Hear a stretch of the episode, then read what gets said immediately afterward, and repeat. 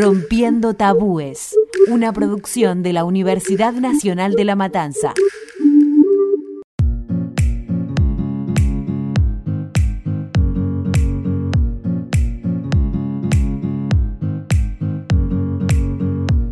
En Rompiendo Tabúes, sabemos que el abordaje de la educación sexual integral no es fácil, y menos en niñas que cursan sus primeros años en la educación primaria.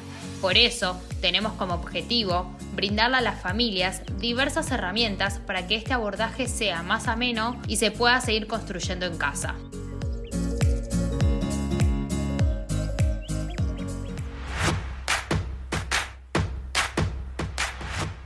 Yo soy Belén Pareja. Yo soy Mailen Britos. Ambas somos estudiantes de la licenciatura en Comunicación Social de la Universidad Nacional de La Matanza. Y también somos periodistas. Buenas, hola a todas, todos y todes. Bienvenidos a un nuevo episodio de Rompiendo Tabúes. Hoy es nuestro tercer episodio y vamos a hablar de la educación sexual integral como herramienta para prevenir o detectar relaciones violentas. Así es, tal como dice Mai, hoy nos vamos a dirigir a madres y padres adolescentes, esa edad tan complicada en la que empiezan los noviazgos y bueno, hay que abrir los ojos más que nunca. No sé si sabían, pero tanto a nivel nacional como internacional, los datos revelan que mayormente las mujeres son las que sufren violencia por parte del hombre, en diversas formas. En Argentina, la ley 26.485 categoriza diferentes tipos de violencia. Exacto, Belu, como vos acabas de decir, la ley 26.485 categoriza diferentes tipos de violencia. Y también es verdad que hay muchas personas que no conocen esto, que creen que la violencia em, es violencia cuando se ejerce directamente en el cuerpo, pero no es así, porque según esta ley que vos nombraste, la violencia puede ser física, puede ser emocional, sexual, económica y patrimonial, puede ser simbólica, doméstica, laboral, contra la libertad reproductiva, puede ser violencia obstétrica o también puede ser violencia mediática. Miren todas las categorías que acabamos de nombrar en las que se manifiesta la violencia de diversas formas.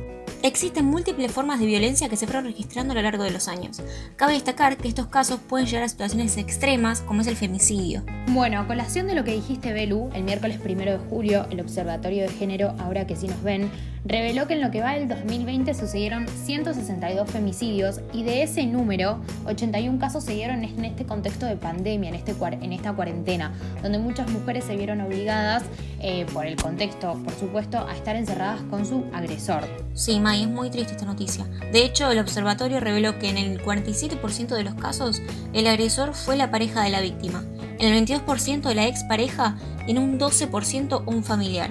Por eso es muy importante el tema que vamos a abordar hoy, sobre cómo identificar vínculos violentos.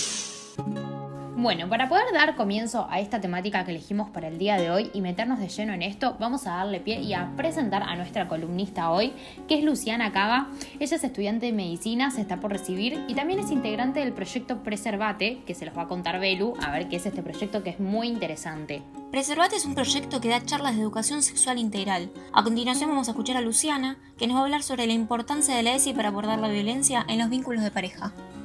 Entendemos que la inclusión de la educación sexual integral en la escuela nos viene a proponer poder abordar, sobre todo en el ámbito de la adolescencia, más allá del cuidado sexual y reproductivo, la violencia que hay en los vínculos de pareja, para poder no dañarse el uno al otro, para poder anticiparlos, prevenirlos e incluso ayudar cuando se está en riesgo.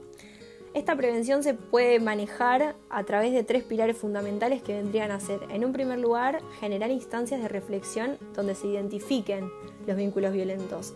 Se dan signos de violencia y tipos de maltrato como es la devalorización, los gritos, las acusaciones, las denominaciones, las prohibiciones, bueno, los estereotipos de género, sin lugar a duda la temática de la violencia machista y el extremo que serían los golpes físicos. En un segundo lugar, desarrollar la capacidad de actuar en consecuencia, fundamentalmente por medio del diálogo. Y en un tercer lugar tendríamos la promoción de los vínculos saludables, a partir de lo que son las relaciones de acuerdo, respeto, afecto, cuidado, equidad, responsabilidad entre pares. Desde este lugar lo que la ESI nos va a estar dando es un espacio para poder cuidarse y sentirse cuidado. Y de esta forma también se va a afirmar el derecho a poder decir que no a todo aquello que no se desea, sea una pareja, un embarazo o un acto sexual. Y también poder decir que sí a nuestras decisiones sobre nuestros propios cuerpos, nuestras vidas afectivas, nuestra sexualidad, nuestra participación en cualquier ámbito. porque creo que visibilizando las problemáticas es el primer paso hacia la búsqueda de una solución.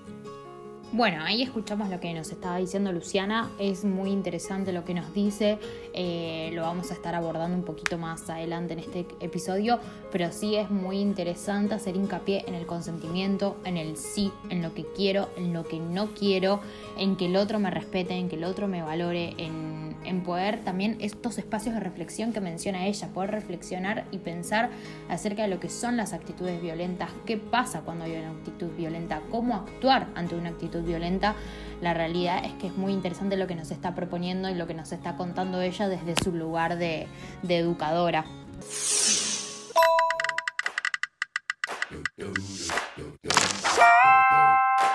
Frases o actitudes violentas. Si te cela es porque te quiere. ¿Por qué te llevas el celular al baño? Ay, vos lo decís porque sos una histérica. ¿Quién es esa que te da like a todas las fotos? Vos sos mía. ¿Por qué no pones una foto nuestra en tu perfil? ¿Qué hacías conectada hasta tan tarde si no estábamos hablando? No, yo soy celosa solamente si me dan motivos.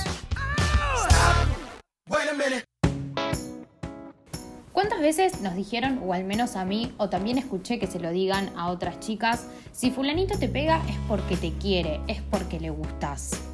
Sí, o también cuántas veces escuchamos que no nos preocupemos si nos celan porque eso significa que le importamos a la otra persona. También acá entran en juego lo que son las construcciones sociales acerca de los roles de género, cómo se estereotipa. Además, durante mucho tiempo también se construyó eso de que la figura masculina es fuerte, es robusta, tiene todo permitido, eh, lo que hace lo hace para proteger, para el cuidado de la mujer, para el cuidado de sus hijos, em, no manifiesta sus emociones, es quien lleva los pantalones en la casa, que es como se habituaba a decir, quizás ahora no lo escuchemos tanto, pero sí muchas veces escuchamos que era el hombre de la casa el que lleva los pantalones.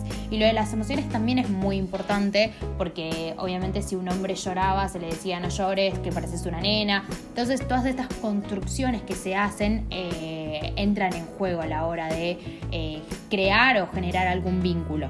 Sí, hay muchas construcciones sociales y culturales en torno al amor. Todavía hay una presencia fuerte del amor romántico que si bien se está rompiendo, sigue estando latente.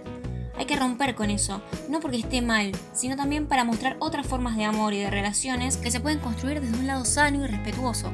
Bueno, a propósito de lo que estás diciendo, Belu, hace poco se viralizó un tweet de una chica que contaba que ella tiene una hija de 6 años y como tarea escolar le mandaron que piense un final alternativo de La Bella Durmiente. La nena escribió el final alternativo y este final consistía en que la princesa se despertaba, lo miraba al príncipe y le decía, ¿quién sos y por qué me besás sin mi consentimiento? Empezar a trabajar el consentimiento es importantísimo porque es una de las bases para tener una relación libre de violencia.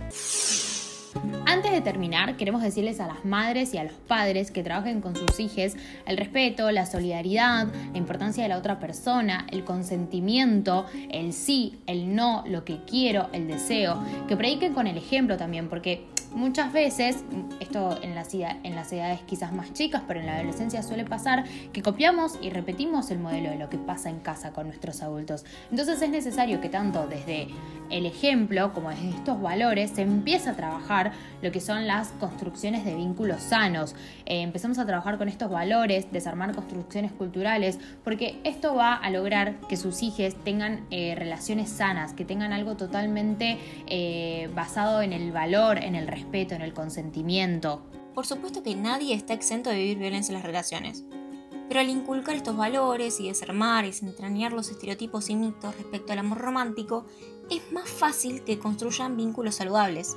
Obvio que también es importante que les enseñen y les den herramientas para que manifiesten sus sentimientos y poder controlarlos. En esta ocasión les vamos a proponer a quienes nos estén escuchando que hagan la siguiente actividad. Pueden hacerlo madres con sus hijas, padres con sus hijas, pueden hacerlo madres solas, padres solos, amigos, amigas, amigas, quienes quieran, pero es importante que se tomen el tiempo para hacer esta actividad y pensar y reflexionar eh, acerca de esto que les va a proponer Belu.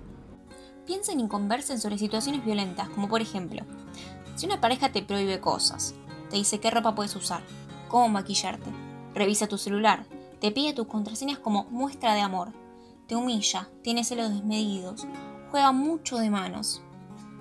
Luego de hacerlo, imaginen esas mismas situaciones, pero a la inversa, sobre cómo podría ser una relación construida sobre las bases del respeto, el afecto, el cuidado recíproco y la autonomía. Una vez finalizada esta actividad, revisen las respuestas y piensen si les fue fácil pensar en este tipo de relación, si pudieron identificar rápidos los ejemplos de relaciones construidas sobre las características mencionadas anteriormente. También hagan una reflexión de cómo fueron cambiando los vínculos hace años, hacia ahora, cómo eran los vínculos o experiencias que nos han contado nuestros abuelos, nuestras abuelas, nuestras madres, nuestros padres, eh, cómo vemos los vínculos de las generaciones de ahora, eh, cómo fue siendo este traspaso, este cambio, si le fue fácil, como mencioné anteriormente, cómo hacer una reflexión acerca de esto que les acaba de proponer Belu. En base a esa reflexión, van a poder darse cuenta si aún nos falta o no para lograr relaciones más sanas. Bueno, llegamos al final de este tercer episodio de Rompiendo Tabúes. Les agradecemos por acompañarnos, por escucharnos. Realmente de todo corazón eh, queremos que esto les sirva, que sea una herramienta. Queremos que los vínculos empiecen a construir desde un lugar más sano. Por eso con Belu abordamos esta temática en este episodio. Hablamos con Luciana, que ella también trabaja en esto y nos parece nos parece súper importante empezar a hablarlo. No se olviden de seguirnos en Instagram, arroba Podcast. Hasta la próxima, nos vemos en el siguiente episodio. Si sufrís violencia de género, recuerda que puedes comunicarte de manera gratuita las 24 horas del día, los 365 días del año, al 144. En esta línea vas a encontrar asesoramiento y contención de profesionales. Escuchaste un podcast del Taller de Producción y Administración en Medios de la Universidad Nacional de La Matanza.